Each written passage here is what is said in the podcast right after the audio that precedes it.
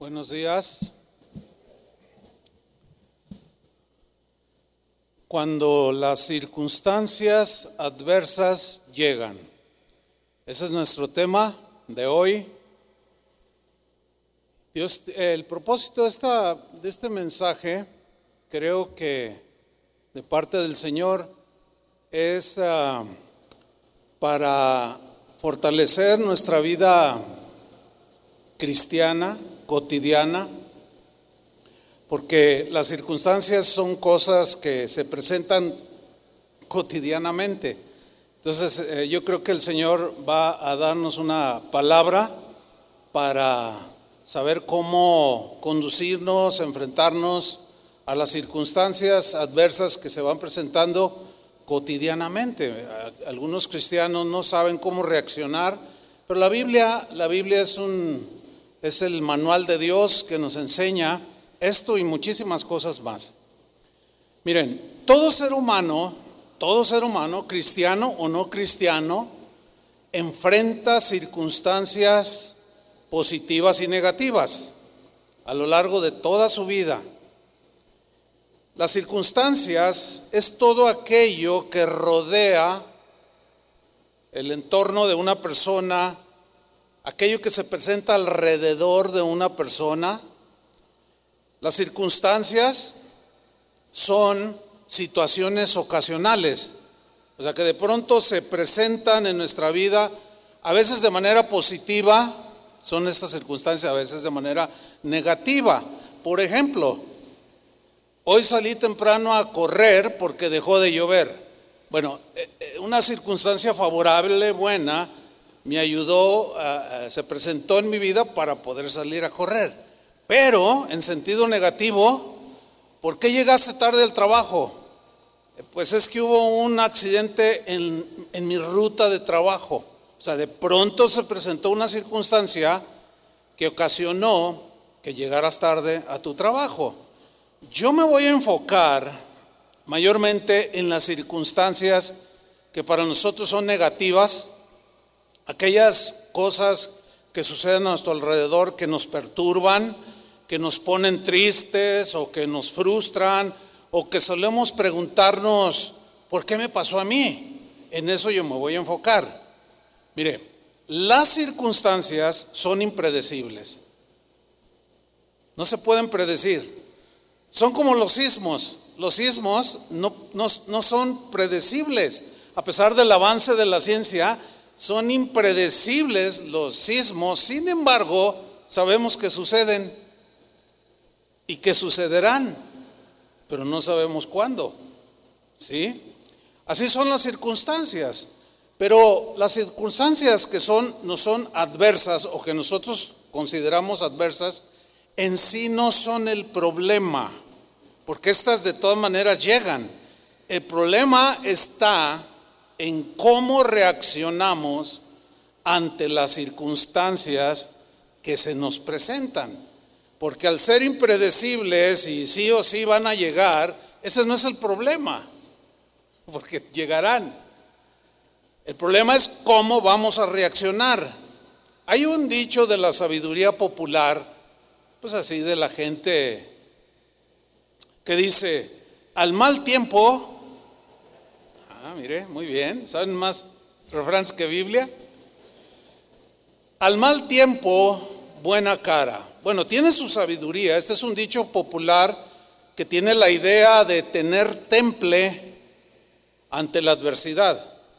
Esa es la idea del dicho. A no desanimarse, a no desmoralizarse cuando las circunstancias se tornan difíciles o confusas a nuestro alrededor. Entonces la, gente utiliza este refrán, bueno, mira, al mal tiempo buena cara. O sea, pon una actitud diferente, no te caigas, no te derrumbes, no te desmoralices. Bueno, en el caso de nosotros los cristianos, las circunstancias adversas son la oportunidad que tenemos de reaccionar poniendo nuestra confianza en Dios. Cada circunstancia adversa que se te presente es una oportunidad que tú, que yo y todos los cristianos tenemos para reaccionar poniendo nuestra confianza en el Señor. El profeta Jeremías, déjenme ponerles un ejemplo en la Biblia. Él había profetizado que los babilonios invadirían Jerusalén. Esto como castigo de Dios, porque su rey, Sedequías, era un rey que se, se desvió de Dios y desvió al pueblo. Entonces la maldad se, se vino como un, una luz de nieve y se enredaron en muchísimas cosas. Entonces, cuando Jeremías profetiza lo que vendría, las circunstancias de Jeremías se le volvieron totalmente, adversas. Casi todos fueron ejecutados cuando llegaron los babilónicos. Sin embargo, Jeremías, cuando vio toda esa circunstancia de destrucción, su actitud que él tenía en su corazón era de obediencia a Dios. Era de fe, de confianza en Dios que lo hicieron enfrentar esas circunstancias adversas con plena y total confianza en Dios. Por consecuencia, fue librado de la muerte por su actitud que tuvo en medio de las circunstancias adversas. No se desmoralizó, no se dejó arrastrar, ni se decayó su semblante, sino que puso su fe y confianza en el Señor. Vamos a leer algo en Jeremías 39, 14. Dice así, enviaron entonces y tomaron a Jeremías del patio de la cárcel, ya habían llegado los, babilónicos, y lo entregaron a Gedalías, hijo de Aicam, hijo de Safán, para que lo sacase a casa y vivió entre el pueblo. Y había venido palabra de Jehová a Jeremías estando preso en el patio de la cárcel. O sea, sí lo tomaron preso. Lo metieron ahí, sus circunstancias cambiaron totalmente. No es lo mismo estar en libertad que estar prisionero. Pero dice que en, esas, en esas circunstancias, dice que Dios le dijo a Jeremías, ve y habla a Ebed Melech etíope. ¿Quién era este Ebed Melech? Era un hombre o fue un hombre que en determinado momento se ponía de parte de Jeremías y se ponía de parte de Dios y apoyaba y ayudaba al profeta Jeremías. Entonces Dios le dice a Jeremías que vaya porque se entiende que lo, lo iban a soltar lo iban a dejar libre como consecuencia de su confianza. Algo Dios hizo en el rey Nabucodonosor que soltaron a Jeremías. O sea, la gracia de Dios. Ahí está. Entonces, Dios le dice a Jeremías que vaya con Ebed Melech etíope y le diga: Así ha dicho Jehová de los ejércitos, Dios de Israel. Palabra de Dios. He aquí yo traigo mis palabras sobre esta ciudad para mal y no para bien y sucederá en esto que aquel día, en aquel día en presencia tuya, pero en aquel día, esta era la palabra para este hombre, Ebed Melech, en aquel día yo te libraré, dice Jehová. Ahora, ese librarle, más adelante vamos a ver que fue, fue la bendición de este hombre y también de Jeremías por haber puesto su confianza en Dios en medio de las circunstancias adversas, que es lo que tú y yo necesitamos hacer cuando se presentan las situaciones adversas, confiar en Dios. Sigo leyendo. Pero en aquel día, versículo 17, te libraré, dice Jehová, y no serás entregado en manos de aquellos a quienes tú temes. Fíjate el 18, porque ciertamente con certeza, o sea, palabra de Dios, te libraré, le dice Dios a Ebemelech. Y no caerá esa espada, sino que tu vida te será por botín. Y aquí viene la razón. O sea, no nada más es así, porque acuérdense que el que se acerca a Dios tiene que hacerlo con fe. Porque si no hay fe, Dios no le cree ni Jesús hizo milagros porque la gente que estaba a su alrededor no tenía fe. Entonces Dios demanda fe.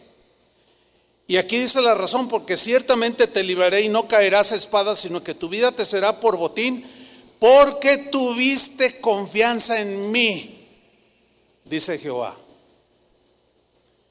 Es decir, cuando confías, cuando tú confías plenamente en Dios, en medio de las circunstancias adversas, tu vida va a ser protegida por el Señor. Porque Dios honra la fe de los que creen en Él. No importa cuáles sean tus circunstancias, pon tu confianza en el Señor. ¿Sí? En el Salmo 125, versículo 1 dice así, los que confían en Jehová son como el monte de Sión. ¿Cómo es un monte? Los montes son sólidos y firmes, ¿no es cierto? No andan de allá para acá.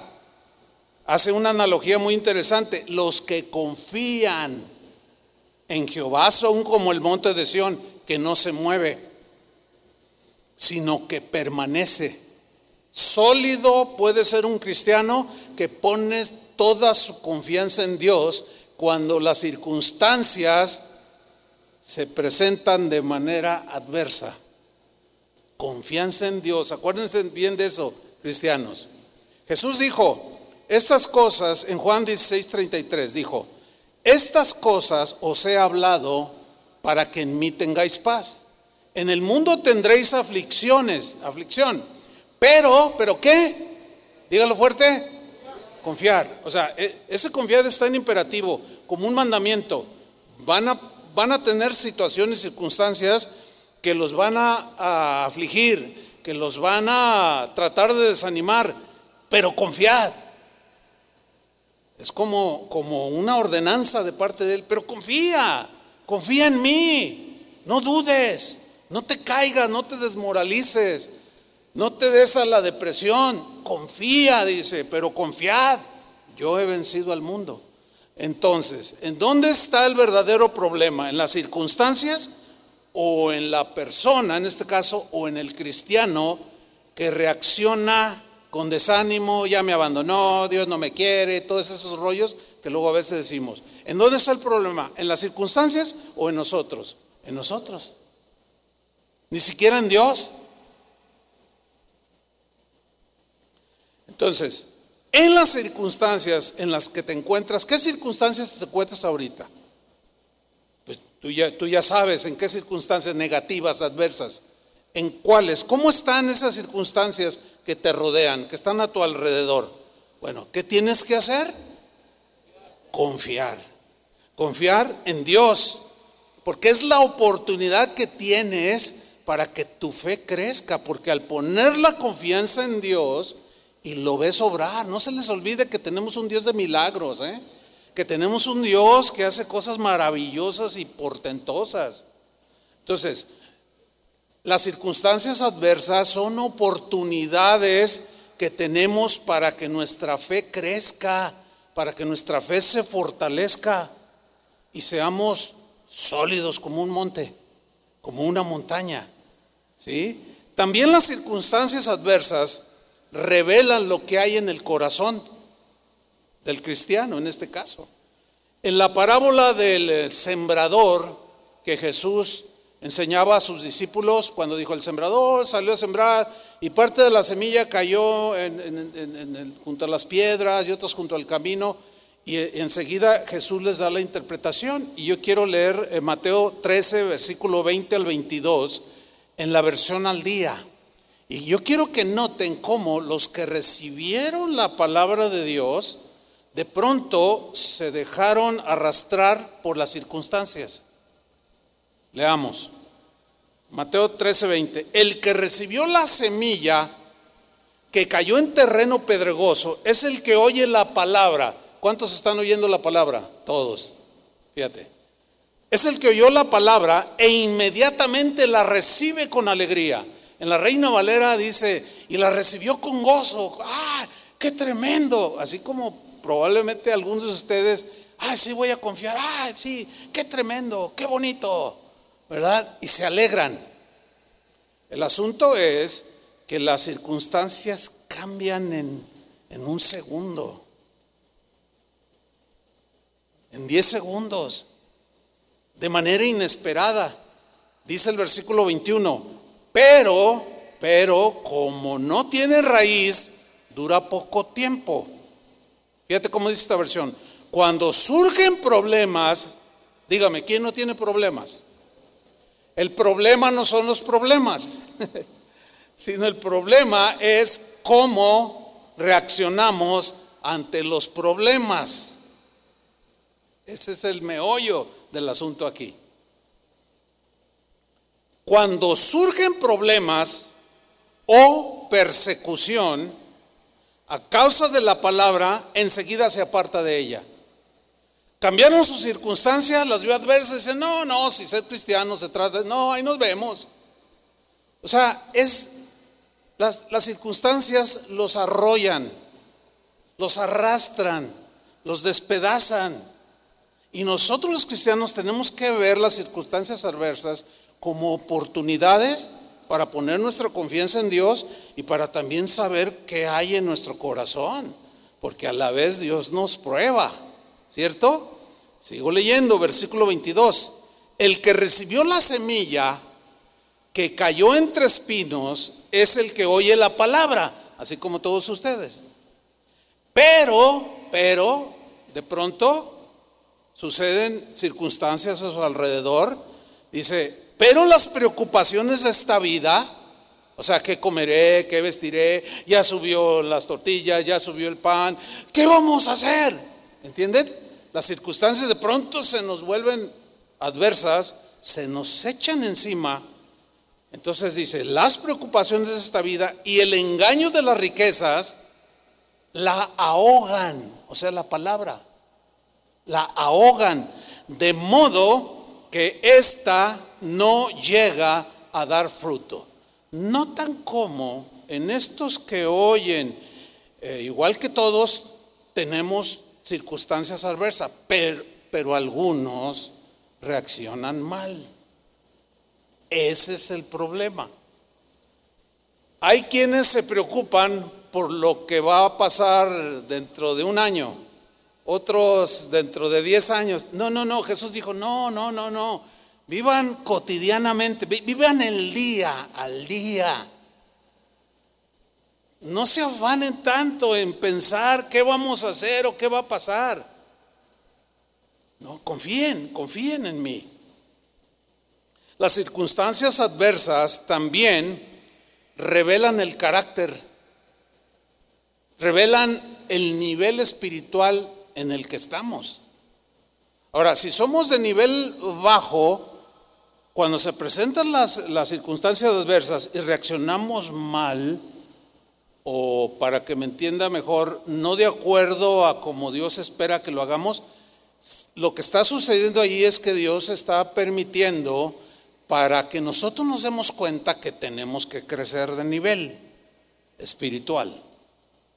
No podemos seguir estancados o no podemos estar estancados Pasa un año, dos, cinco, y seguir en el mismo nivel espiritual de dudar. Bueno, hay dudas en la vida, pero, pero hay quienes están dudando toda la vida. Y se sienten inseguros, y se sienten intranquilos, y siempre están preocupados, y luego se enferman o sienten que están enfermos, van al doctor y el doctor le dice, ay señora, pues no tiene nada. Ay, pues, ¿y por qué me siento tan mal? Bueno, ya la ciencia ha comprobado y ha denominado esto eh, enfermedades psicosomáticas, o sea, de acá. Tú te sientes mal, vas con el médico y no tienes nada, pero es que es acá, en tus pensamientos, en tu mente. ¿Por qué? Porque ves las circunstancias adversas y te preocupas. Y si te preocupas, y las ves, así como Pedro cuando iba caminando sobre el agua y de pronto dice que vio las olas que se estaban embravecidas y quitó su mirada de Jesús y comenzó a hundirse. Y eso es exactamente lo que nos sucede a los cristianos cuando quitamos nuestra mirada de Jesús. Tenemos que sostenernos como Moisés, como viendo al invisible, al que no se ve, puestos los ojos en Jesús. Para fin de estar sólidos. Y más en estos tiempos que cada día se ponen mal, más mal. Cada día se ponen peor y no van a mejorar. Entonces, las circunstancias adversas también revelan nuestro nivel espiritual y el carácter que tenemos. Ese, eh, eh, lo que hayamos almacenado, lo que hayamos crecido, mejor dicho, como cristianos, se va a revelar conforme siguen llegando las, las circunstancias adversas. Por ejemplo, mire, en Filipenses 4, versículo 12, el apóstol Pablo dijo lo siguiente, sé vivir humildemente. Vamos a leerlo con, comprensión lectora. Sé vivir humildemente. O sea, me sé adaptar a, vivir en escasez. Hay tiempo de vacas flacas y hay tiempo de vacas gordas. Hay tiempo cuando hay prosperidad y abundancia, pero hay otras en que puros frijolitos con tortilla o a veces sin tortilla. Dice Pablo, sé vivir humildemente, o sea, en medio de escasez y de pobreza. Pero también dice, y sé tener abundancia, sé tener, sé vivirla, sé cómo conducirme cuando tengo abundancia. Fíjate lo que dice a continuación, en todo, o sea, escasez y abundancia, y por todo estoy qué? Enseñado. ¿Quién le enseñó? Dios para formar el carácter de Cristo en él. Es exactamente lo mismo que hace con cada uno de nosotros. ¿Sí? En todo y por todo estoy enseñado. Así para estar saciado. Ay, panza llena, corazón contento, ¿verdad? Como para tener hambre. Porque a veces vienen tiempos así, ¿sí o no? Bueno, así para tener abundancia como para padecer necesidad. Nota el versículo 13, todo lo puedo en Cristo que me fortalece. Lo que Pablo está narrando aquí de su experiencia y crecimiento y nivel espiritual y carácter formado es, es lo siguiente. Él está diciendo, las circunstancias externas, como puede ser escasez, como puede ser abundancia, hay quienes aseguran, y yo estoy de ese lado, que la abundancia es más peligrosa que la escasez. Pero bueno, ese sería otro tema, ¿no?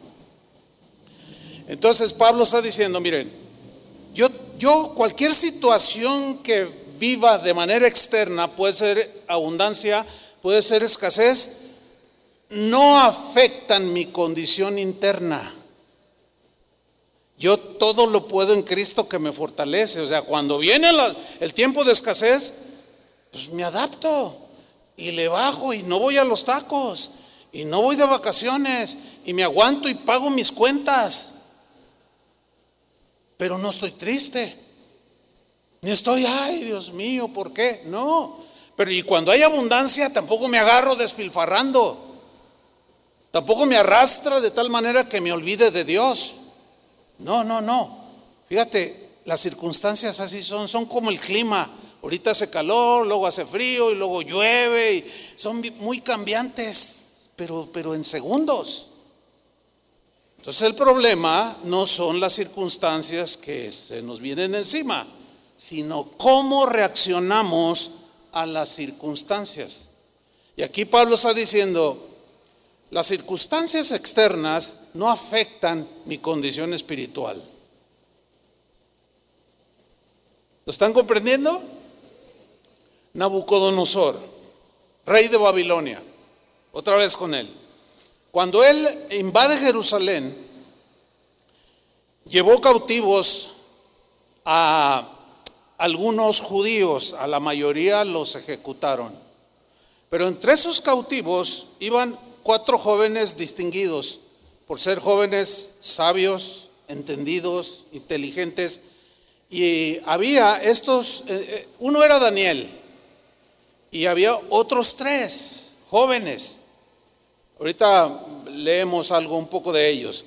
Pero cuando se los llevó cautivos, para que sirvieran, prepararlos para que sirvieran en la corte del rey, un día a este rey pagano llamado Nabucodonosor se le ocurrió hacer una estatua de oro. Hizo un decreto que todos los que eran del reino babilónico debían de adorar esa estatua de oro. Y era un decreto, sí o sí tenía que ser obedecido. Bueno, cuando ese decreto, cuando esa noticia llegó a oídos de estos tres jóvenes, estos de manera rotunda se negaron a adorar esa imagen. Entonces Nabucodonosor fue informado por algunos de sus eh, allegados de que había tres jóvenes que no se postraban ante la imagen. ¿Cómo? Dice, ¿quiénes son? Y se los traen. Vamos a leer Daniel 3, versículo 16. Leamos con atención.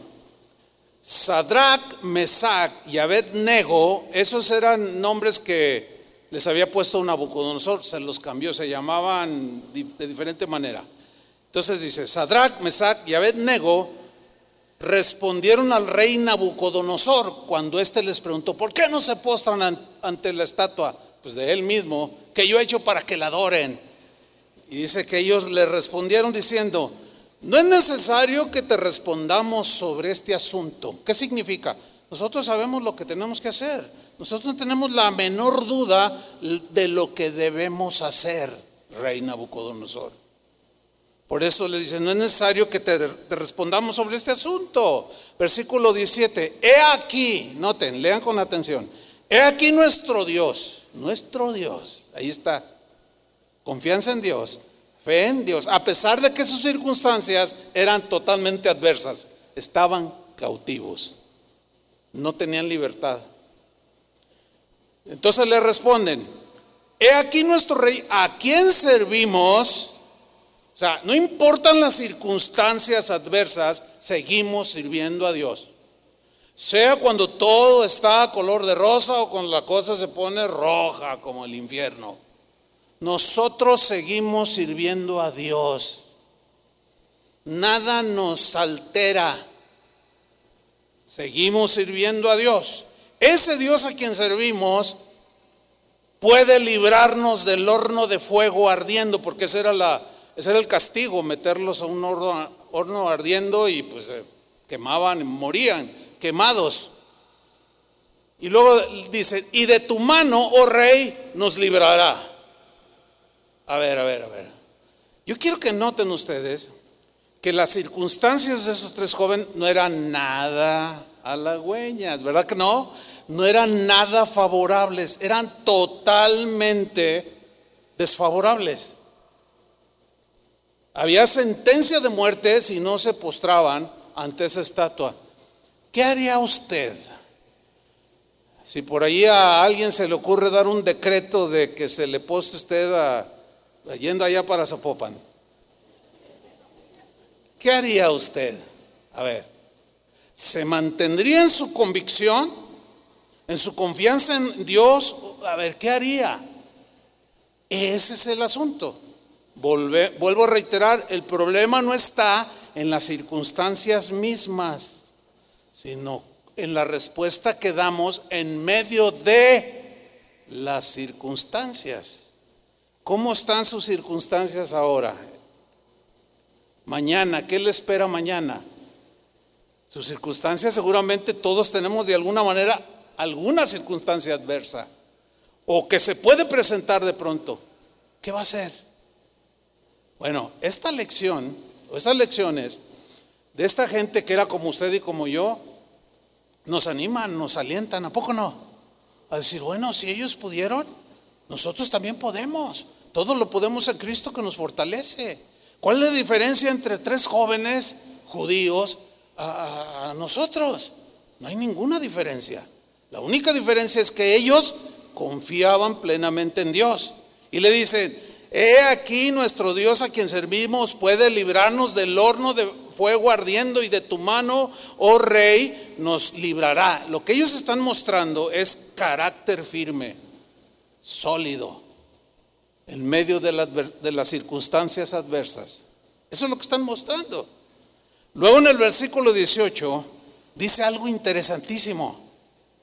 Primero dice, Dios nos puede librar de tu mano y nos va a librar. Pero luego en el versículo 3 dice, dicen estos tres jóvenes, y si no, ¿y si no qué? ¿Cómo entiende usted y si no? Y si no nos libra.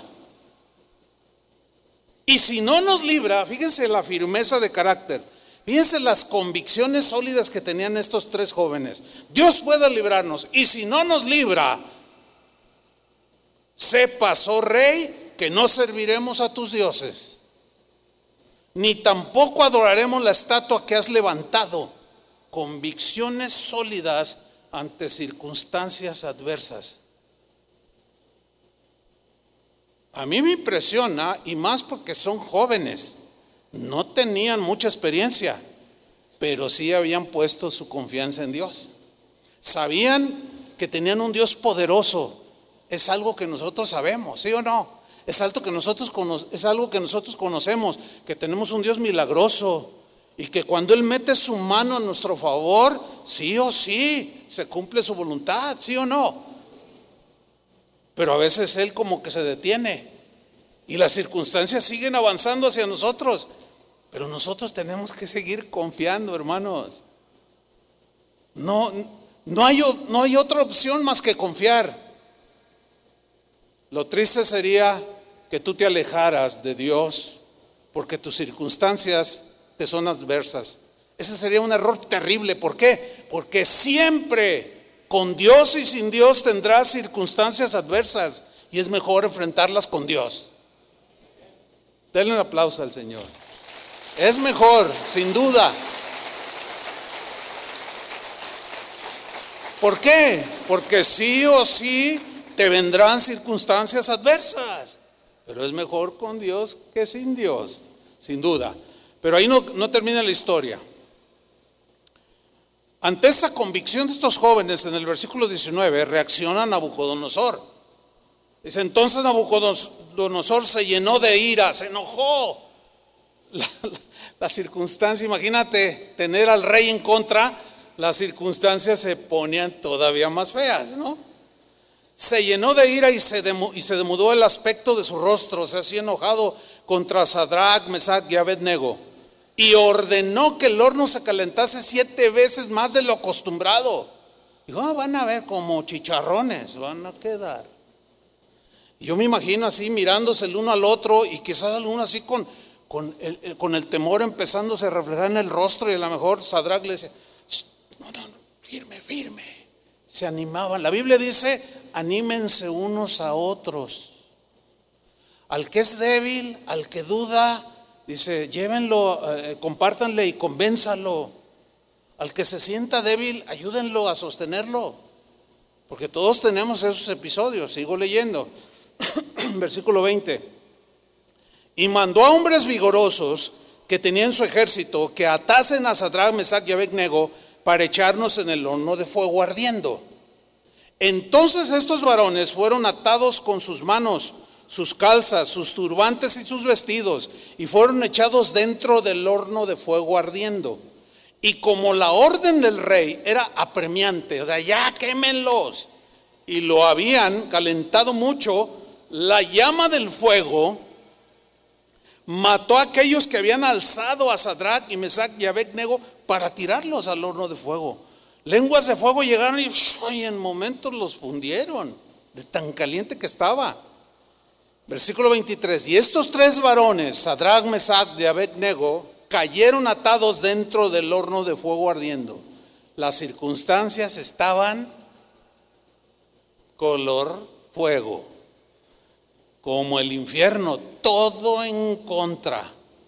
Humanamente no había esperanza de vida. Pero ¿qué pasó? Sigamos leyendo.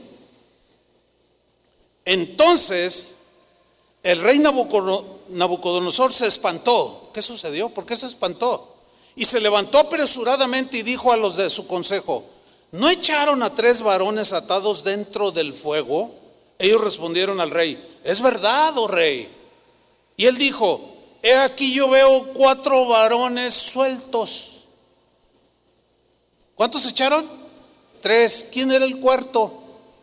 Dios. ¿Qué Dios no le había prometido a Israel? Cuando pases por las aguas no te inundarán. Cuando pases por el fuego no te quemarán. Ellos creían eso. El problema con algunos cristianos es que leen la Biblia, ven la Biblia y no la creen. Allí ya no se puede hacer nada. Si yo pudiera creer por algunos de ustedes, sería fabuloso. Pero no, tú tienes que creer. Yo no puedo creer ni siquiera por mi esposa. Ella tiene que creer, ella tiene que tener una relación con el Señor. Yo veo cuatro varones y están sueltos que se pasean en medio del fuego sin sufrir ningún daño. Y el aspecto del cuarto es semejante a hijo de los dioses. Esa es una expresión que usó el pagano Nabucodonosor, pero pues era Dios. Hay algunos teólogos que dicen que era Cristo. Está bien, Cristo es Dios también. Versículo 26. Entonces Nabucodonosor se acercó a la puerta del horno de fuego ardiendo y dijo, Sadrach, Mesach y Abednego, siervos del Dios Altísimo, salid y venid.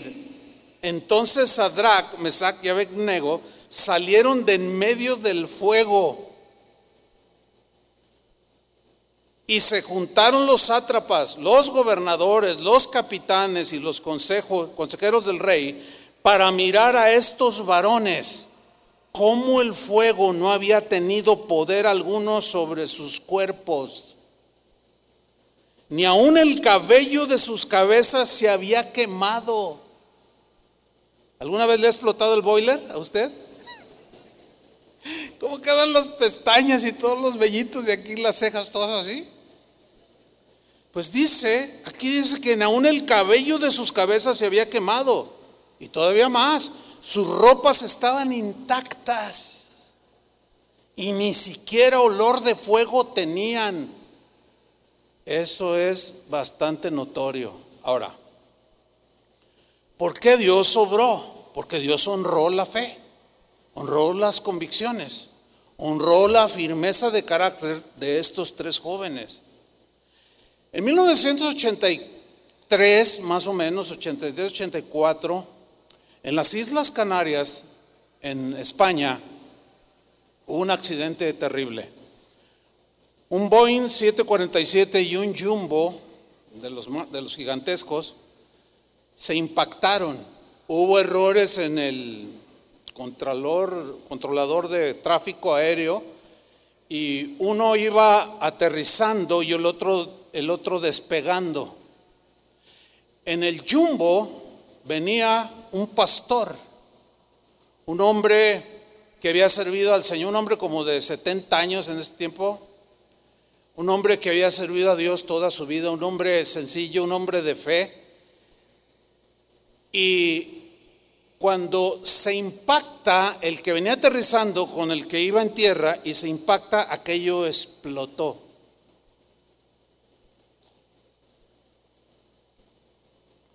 Casi todos murieron, por no decir que todos, porque no murieron todos.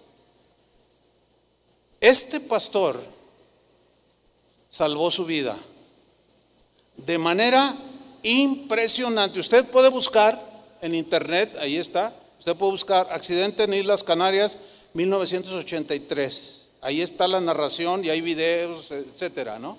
De, aquellos, ya hace casi 40 años de esto. Bueno, cuenta, él escribió un libro. Y cuenta en ese libro cuando eh, estaban a punto de estrellarse los aviones, él miró por la ventanilla cuando ya venía para impactarse. Dice que él nada más cerró los ojos y dijo, Señor, me encomiendo a ti. Si ya me llegó, pues hasta aquí llegué y cuida a mi esposa, cuida a mis hijos, etc. dice que cuando sintió el impacto, dice que todo era fuego a su alrededor. Pero, pero algo, algo horrible, porque todo estalla. Ustedes saben, el combustible de los aviones es algo terrible, ¿no? Y dice que cerró los ojos, perdió el conocimiento y cuando lo recobró, no sé, cinco o diez minutos después, él estaba tirado en el pasto. La altura de un jumbo es, yo creo que más alto que esto, que este techo. Para que él por el impacto y haya salido disparado y haber caído, aunque sea en el, en el pasto, pues era ya de hecho un milagro. El asunto es que él no tenía ni una quemadura. Todos los pasajeros que estaban a su alrededor, todos murieron calcinados. Él de manera sobrenatural y milagrosa fue librado y escribió ese libro testificando del Dios que tenemos. Ahora yo les hago una reflexión. Quizás no te pase algo así de un choque con un yum de, de aviones y tú vayas adentro. Porque también hay ocasiones en que sí mueren los cristianos. Eso entra en la soberanía de Dios. Ustedes entienden eso. Más adelante voy a hablar un poquito de la soberanía de Dios. Pero son muestras del poder que tenemos en el Señor, porque de todas maneras somos entendidos, sabemos que tarde o temprano moriremos. ¿Sí? Aquellos que fueron resucitados como Lázaro en los tiempos de Jesús, que Jesús lo resucitó, pues volvió a morir, murió dos veces. Entonces, Aquí el punto es este. ¿Qué vamos a hacer en medio de las circunstancias que nos son adversas? Fíjense, estos tres jóvenes salieron intactos. Ropas estaban intactas, dice el versículo, y ni siquiera olor de fuego tenían. Si a veces cuando haces carne asada, el, asador, está todo, huele a, a humo, ¿no es cierto? Dice que en, esa prueba ni siquiera olía. Y aquí hay algunas lecciones muy interesantes, que cuando estés en el fuego de la prueba y tú estás con esa confianza y convicción en el Señor, te libre o no, tú te mantienes. Créemelo, hermano, ni siquiera el olor de la prueba vas a despedir. Yo me acuerdo de, de nuestro amado hermano Pablo Hunter, un día que le pregunté, oye hermano, usted no tiene aflicciones ni pruebas, ¿verdad? Porque yo siempre lo veía contento, siempre cantando, siempre gloria a Dios, siempre con una actitud muy, muy, muy llena de alegría y de gozo. Entonces, en mi ignorancia en aquellos años que yo iniciaba en los caminos de Dios, un día le pregunté, oiga hermano, ¿usted toda la vida está contento? ¿Cómo le hace, hermano? ¿Que acaso no tiene problemas? Y él iba manejando. Y yo iba de copiloto y luego volteé y me ve. así se reía. Oh, hermano, gloria a Dios. tengo más que tú, dice. Y yo, pues hermano, pues, es que usted siempre está contento. Ah, eso es diferente. Te aseguro que tengo más pruebas y aflicciones y cosas difíciles que enfrentar que tú, te lo aseguro. Que no se me note es diferente. Y me contó esta historia. Me contó esta historia, hermano. Y me empezó a contar situaciones que él estaba viviendo en ese tiempo. Y yo me quedé. ¿Y cómo le hace? Ya aprenderás, me decía. Ya aprenderás. Pero que el gozo del Señor no se te quite, no se te acabe por las circunstancias adversas que luego se presentan. Ese era nuestro querido hermano Pablo. Entonces, ¿qué tenemos que hacer? Mantener la convicción firme de que Dios está contigo, que Dios está conmigo en toda circunstancia. ¿Me libre o no? Si me libra, bueno, gloria a Dios, salimos del horno de fuego. Y si no, pues nos vamos en sus brazos directos con Él, a donde Él vive, donde Él está, en su morada celestial. O sea, no hay pierde para nosotros. ¿O no? Bueno, Sigo leyendo. Daniel 3:28. Entonces Nabucodonosor dijo, bendito sea el Dios de ellos. Fíjate, comenzó a alabar a Dios. El Dios de Sadrach, Mesach y Abednego que envió su ángel y libró a sus siervos, que qué? Léalo fuerte en voz alta. Y libró a sus siervos que confiaron en él. Ahí está otra vez. Que confiaron en él. Y que no cumplieron el edicto del rey y entregaron sus cuerpos antes que servir y adorar a otro Dios que su Dios. Ahí está. Por lo tanto, dice el rey Nabucodonosor, decreto que todo pueblo, nación o lengua que dijere blasfemia contra el Dios de Sadrach, Mesach y Abednego sea descuartizado. O sea, algunos dicen, se convirtió el rey. Bueno, no, yo no tengo la seguridad completa. Sin embargo, se ve que el testimonio de estos tres jóvenes hizo mella en el corazón del rey. Dijo, bueno, pues este, este Dios, este sí es poderoso, no como los míos. Ve, nada más lo que les hizo. Entonces todo el que blasfeme contra el Dios de estos tres jóvenes se ha descuartizado y su casa convertida en muladar por cuanto no hay Dios que pueda librar como este. Wow, versículo 30. Entonces el rey engrandeció a Sadrach, Mesad y Abednego en la provincia de Babilonia. ¿Qué sucedió aquí? ¿Qué puede suceder con nosotros? ¿Cómo es que podemos tener experiencias de ese tipo? De cómo Dios nos libra de manera soberana y poderosa a los que confían en Él. Entonces los cristianos Debemos enfrentar las situaciones adversas con carácter, hermanos, con convicciones fuertes, firmes, sólidas, de que seamos librados o no, no deshonraremos al Señor. ¿Cuántos dicen amén? Fíjate, en 1 de Samuel 2.30, el Señor dice así, Jehová, tu, Jehová el Dios de Israel dice, porque yo honraré a los que me honran. ¿Cómo honramos a Dios? Creyendo, ¿sí? Poniendo nuestra fe en Él, no dudando. Cuando dudamos, deshonramos a Dios porque no estamos creyendo que Él puede librarnos. Y puede hacerlo. Y si no, seguimos firmes. Adelante. Porque yo honraré a los que me honran y los que me desprecian, los que me, no me valoran, los que me tienen en menos serán tenidos en poco. O sea, no sucederá nada en tu vida. No sucederá nada. Y tú seguirás teniendo circunstancias adversas. Entonces, ¿qué tenemos que hacer? Afirmar nuestro carácter. Dejar que el Señor siga trabajando. Seguir enfrentando con fe, que nuestra fe siga creciendo, se siga purificando, etcétera, etcétera, etcétera. Ahora, necesitamos entender que Dios es soberano. ¿Sí? Dios es soberano.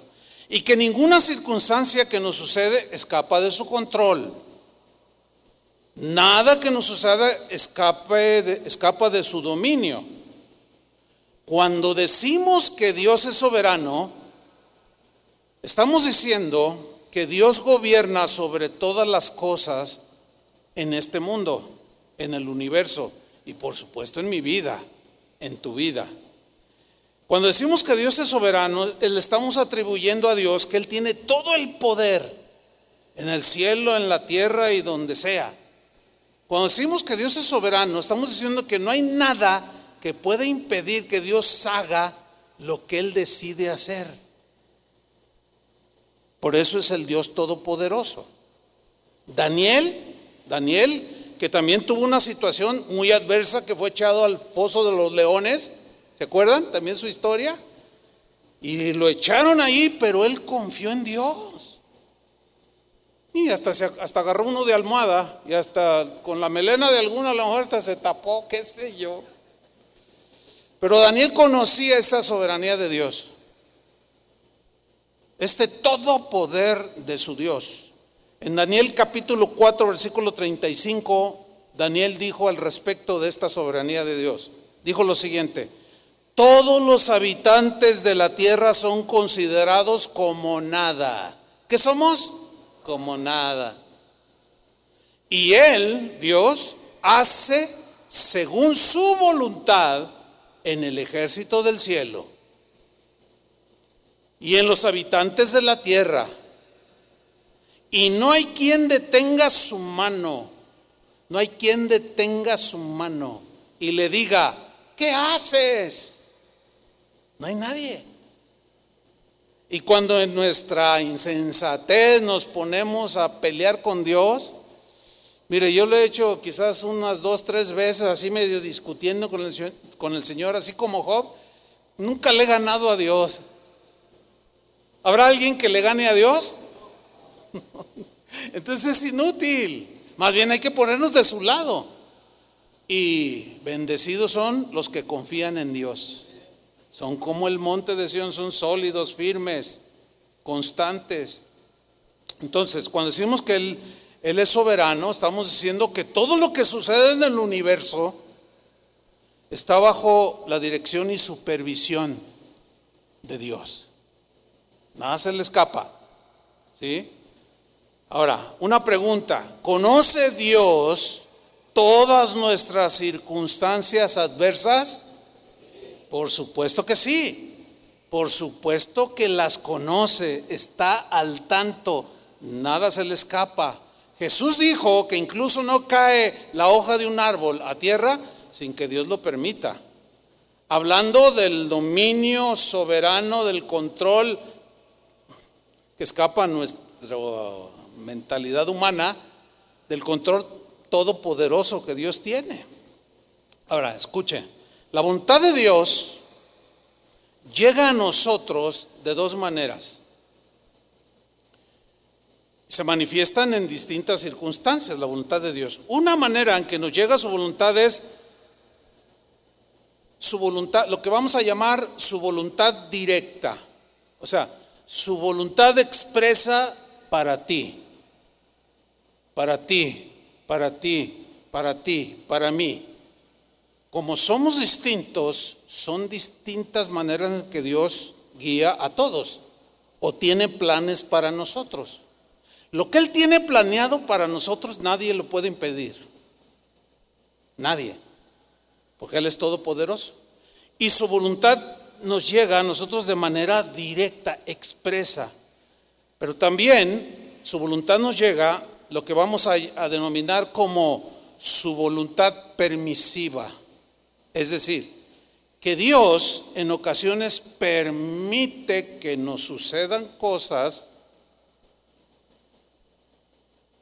que al permitirlas, Él las torna siempre a nuestro favor si confiamos en Él.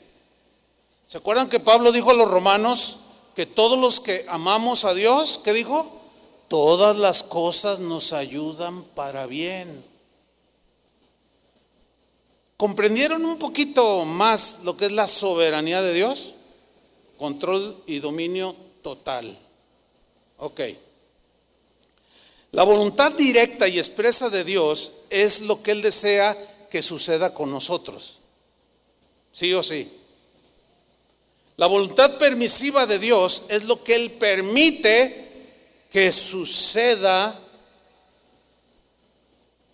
en nuestras vidas por medio de circunstancias que si no están en su plan expreso para ti o para mí, él, no se hace un lío. Ahí es donde se expresa su voluntad permisiva. No estaba en su proyecto para ti, pero hay cosas, a veces por desobediencia, a veces por rebeldía, que no es la voluntad de Dios que seamos rebeldes, pero al ser rebeldes, al ser ofensivos contra Dios, al menospreciarlo, vienen circunstancias adversas como consecuencia de nuestros pecados. Y Él las permite, pero no se le salen de control. ¿Me estoy explicando? Bueno, sigo adelante. Hay ocasiones en que nos resulta muy difícil comprender las circunstancias que estamos viviendo. Como humanos somos finitos, no tenemos toda la capacidad de comprensión. Y a veces nos parecen de esa manera porque lo vemos desde nuestra perspectiva humana, que es muy limitada. ¿Hasta, hasta qué punto de lejanía pueden alcanzar nuestros ojos?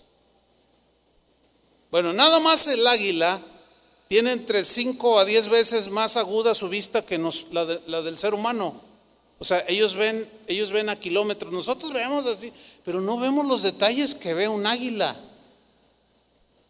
Dice la Biblia que Dios, sus ojos contemplan toda la tierra y mira todo lo que los seres humanos hacemos y ve todo lo que le acontece a cada ser humano. Yo sé que todo esto escapa, escapa a nosotros.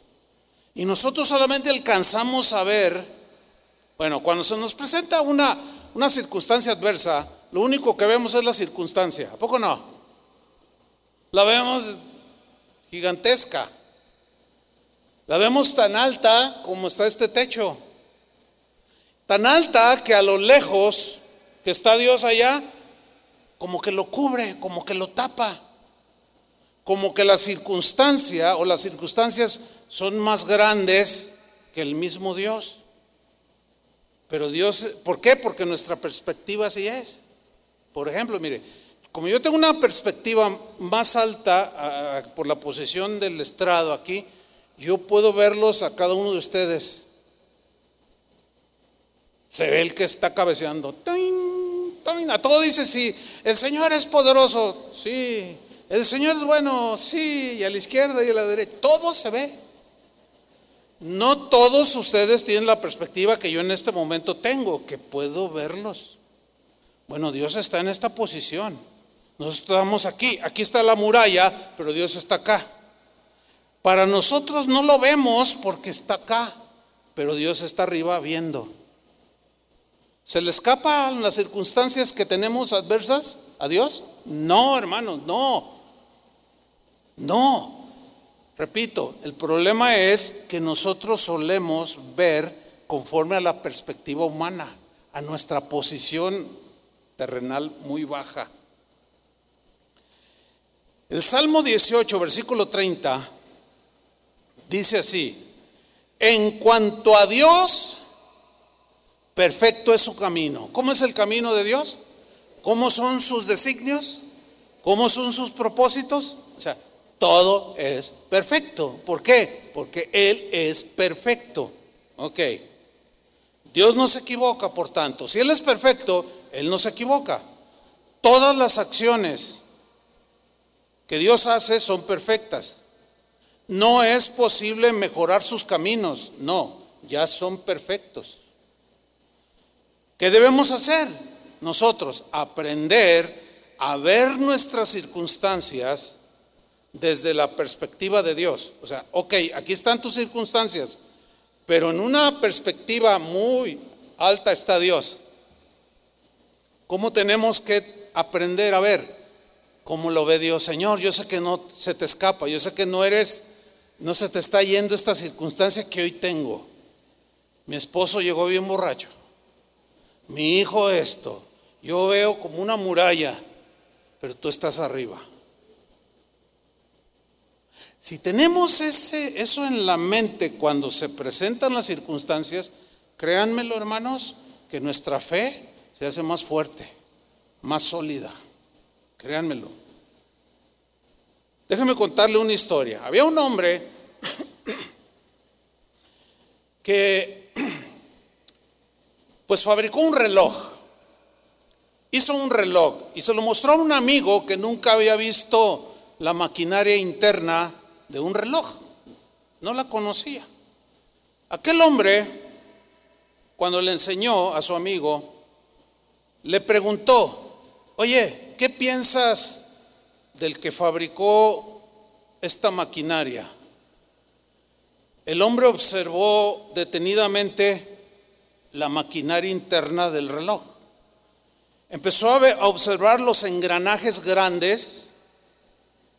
Bueno, yo voy a hacer, son más chiquitos, ¿no? Pero empezó a ver los engranajes grandes, esas rueditas que tienen como pestañas otros engranajes más pequeños. Unos giraban hacia la izquierda y otros hacia la derecha. Así, ¿Ha visto alguna vez una maquinaria de un reloj? Bueno, ok. Los que no, bueno, escuchen la historia, ¿no? Pero así, así, así trabaja una maquinaria de un reloj.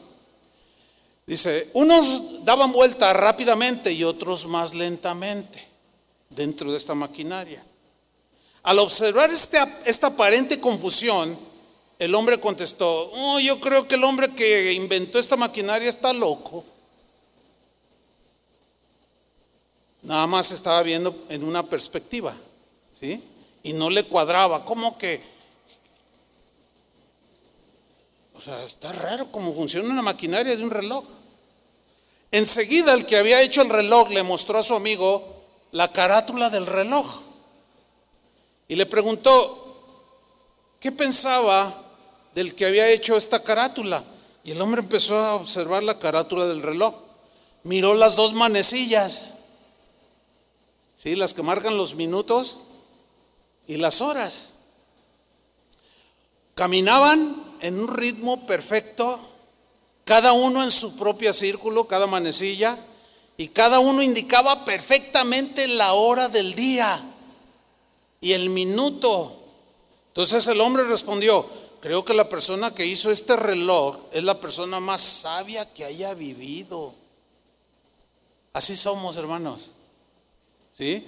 Son, vemos las circunstancias adversas como los engranajes del reloj que están por ningún lado, ¿me entiende? Que no tienen lógica. Pensamos que están funcionando mal, pero cuando vemos la obra de Dios en nosotros, desde la perspectiva de Dios, son como las manecillas del reloj, que funcionan perfectamente. De esa manera aprendemos a ver a Dios y no a las circunstancias. Hay dos maneras de ver, entonces la perspectiva humana y la de Dios.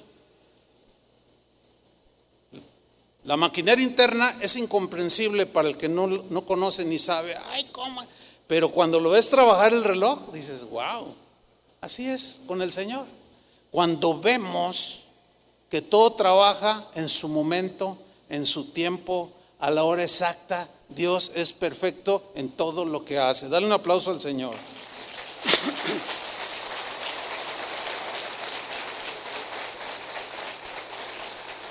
Fíjate, a Pablo un día lo apedrearon por andar predicando. Lo apedrearon, lo tuvieron por muerto. Sus circunstancias eran muy difíciles. ¿Te imaginas apedreado? Todo sangrado y con chipotes acá y mal. Sus, sus circunstancias eran confusas. Sin embargo, no miró, no miró la maquinaria interna del reloj. ¿Me, entendió? No la miró, no. Sino miró a Dios lo que estaba haciendo y de esa manera él siguió enfocado en cumplir el encargo que Dios le había dado de predicarle a los gentiles, predicar el evangelio. Entonces, cuando está todo todo mal en Hechos 14, 22, dice que lo levantaron. Y miren lo que hizo, confirmando, Hechos 14, 22, confirmando los ánimos de los discípulos. O sea, los discípulos vieron al apóstol a punto de morir y sintieron que se les acababa todo. Vieron la maquinaria interna del reloj. Eso es muy, muy humano, todo eso es Así somos. Por eso es que yo, yo decía, tenemos que aprender a ver desde la perspectiva de Dios. Entonces, ¿qué hizo a pesar de sus circunstancias adversas? Confirmó los ánimos de los discípulos, exhortándoles a que permaneciesen en la fe y diciéndoles, es necesario que a través de muchas tribulaciones entremos en el reino de Dios. Pero enfrenten esas tribulaciones con confianza en Jesús. Porque si bien me apedrearon y estoy mal y me duele y estoy todo ensangrentado, pero no voy a parar. Y milagrosamente se levantó y siguió predicando. Entonces, nada que sucede en la vida de un hijo de Dios es accidental. Acuérdense aquella enseñanza de que no existen las coincidencias. No, no, Dios es un Dios de orden, tiene todo perfectamente ordenado. todo lo que nos pasa es por orden de Dios o permitido por Él. Pero nada se le escapa. Cuando Jesús, como hombre, visitó esta tierra, sufrió dificultades. Ustedes saben todo lo que padeció. Pruebas, dolor, etcétera. Sin embargo, fue una de las personas más gozosas, y no es que la más gozosa que jamás haya vivido. Dice Isaías 53, no, no, lo vamos a leer, pero dice, por el gozo puesto delante de él, sufrió la cruz. O sea, aunque sufrió, había algo inexplicable en el Dios hombre, en la humanidad de Jesús. Había gozo.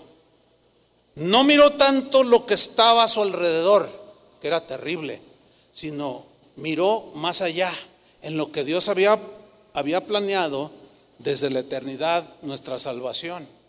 Y Él iba a ser el autor de nuestra salvación. Y eso lo mantenía con alegría, con gozo. Esa fue su actitud ante las circunstancias adversas. Confió en su Padre y aceptó con gozo sus circunstancias sabiendo que eran la voluntad de su Padre para él. Finalmente, ¿se acuerdan aquel episodio cuando Jesús y sus discípulos entran en una barca? Dice que a la mitad de la travesía el viento empezó a soplar fuerte y las olas empezaron a levantarse. Yo no sé cuántos de ustedes han estado en una tormenta en medio del mar yo la he vivido en varias ocasiones. Eh, yo recuerdo ahorita una que narré no hace mucho, en el Mar del Norte, en Europa, en lo que es Suecia, íbamos hacia Finlandia en un, en un barco muy grande. Íbamos sentados eh, en una parte alta que tenía un vidrio enorme y de ahí se miraba. De pronto empezó el aire a soplar. Ese mar es muy bravo, es muy frío, son regiones muy frías. Y de pronto se empezaron a levantar las olas. Y, bueno, algunos decían que eran olas entre, entre 8 a 10 metros.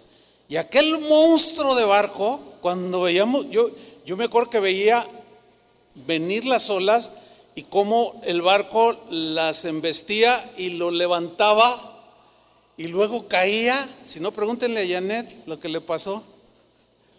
no, Janet se puso mal. Ella iba en ese viaje. Se puso mal. Mal.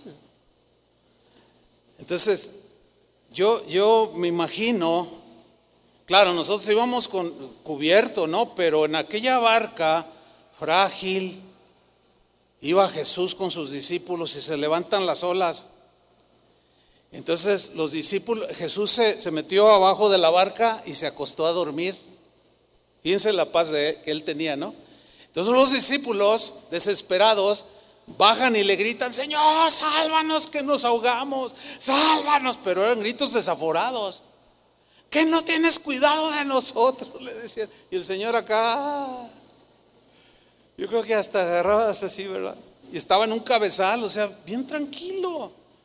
Entonces lo despiertan y Jesús se levanta, se para enfrente de la tormenta, extiende su mano y ordena que los vientos cesen. Y dice la Biblia que vino la bonanza se calmó todo. Y los discípulos, ay Señor, ay, ay, ay.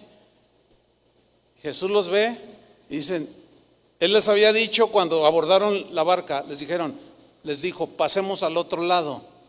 Pregunta, ¿ustedes creen que la barca se pudo haber hundido con Jesús dentro?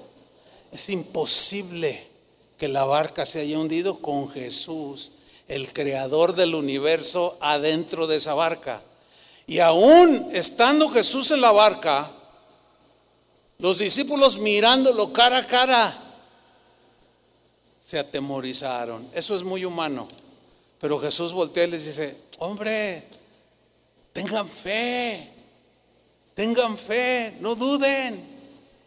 Dios puede calmar la tempestad con una orden suya, simple y sencilla. Cuando Él quiera calmar la tempestad en tu vida, la va a calmar. Mientras, a lo mejor tú puedes gritar, pero acuérdate, si Jesús está en tu vida, si Jesús está en tu barca, no te vas a hundir. Y Él, tarde que temprano, a lo mejor allí descansando, como descansando, y tú desesperado, no, acuérdate, si tienes a Jesús en tu corazón, es imposible que tu vida naufrague. ¿Cuántos dicen amén? Tenemos un Dios, tenemos un Padre.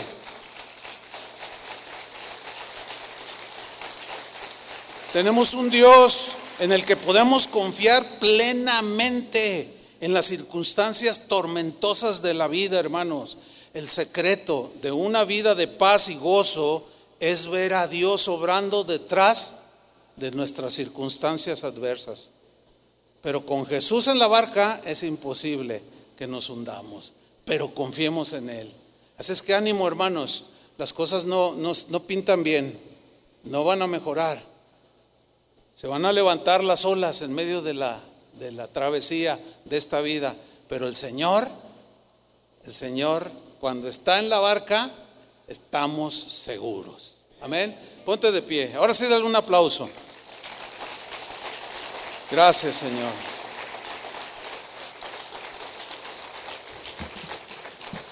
Espero que tu fe haya sido alentada, motivada. Si, si tú venías un poco decaído, desalentado por las circunstancias adversas, ahora trata de verlas desde la perspectiva de Dios. Puede que Él las esté permitiendo para purificar tu fe, para tratar tu fe para que sigas afirmando tu carácter, tus convicciones, porque nada sucede a un hijo de Dios que no sea su voluntad o que Él permita que sucedan. Pablo dijo que en Cristo, que Cristo nos lleva de triunfo en triunfo. ¿Cómo nos lleva? De victoria en victoria, de triunfo en triunfo. Lo único que pide es que confiemos en Él. Si tú confías en Él, levanta tus manos al cielo y dile, Señor, aquí estoy en medio de la tormenta, aquí estoy en medio de las circunstancias difíciles, adversas. Las veo como olas de 15 metros, enormes, que dan con ímpetu contra mi barca. Pero tú estás aquí. Tú estás en mi corazón, Señor. Tú estás en mi vida. Y contigo en mi barca es imposible que mi vida naufrague. Pongo toda mi confianza en ti, Señor. En medio de estas circunstancias adversas, así como lo vivieron estos tres jóvenes en Babilonia, como el mismo Daniel, como Pablo, como el mismo Jesús, todo tenía un propósito y un plan. Y yo creo, Señor, solamente pongo mi confianza en ti, pongo mi fe ti, Señor.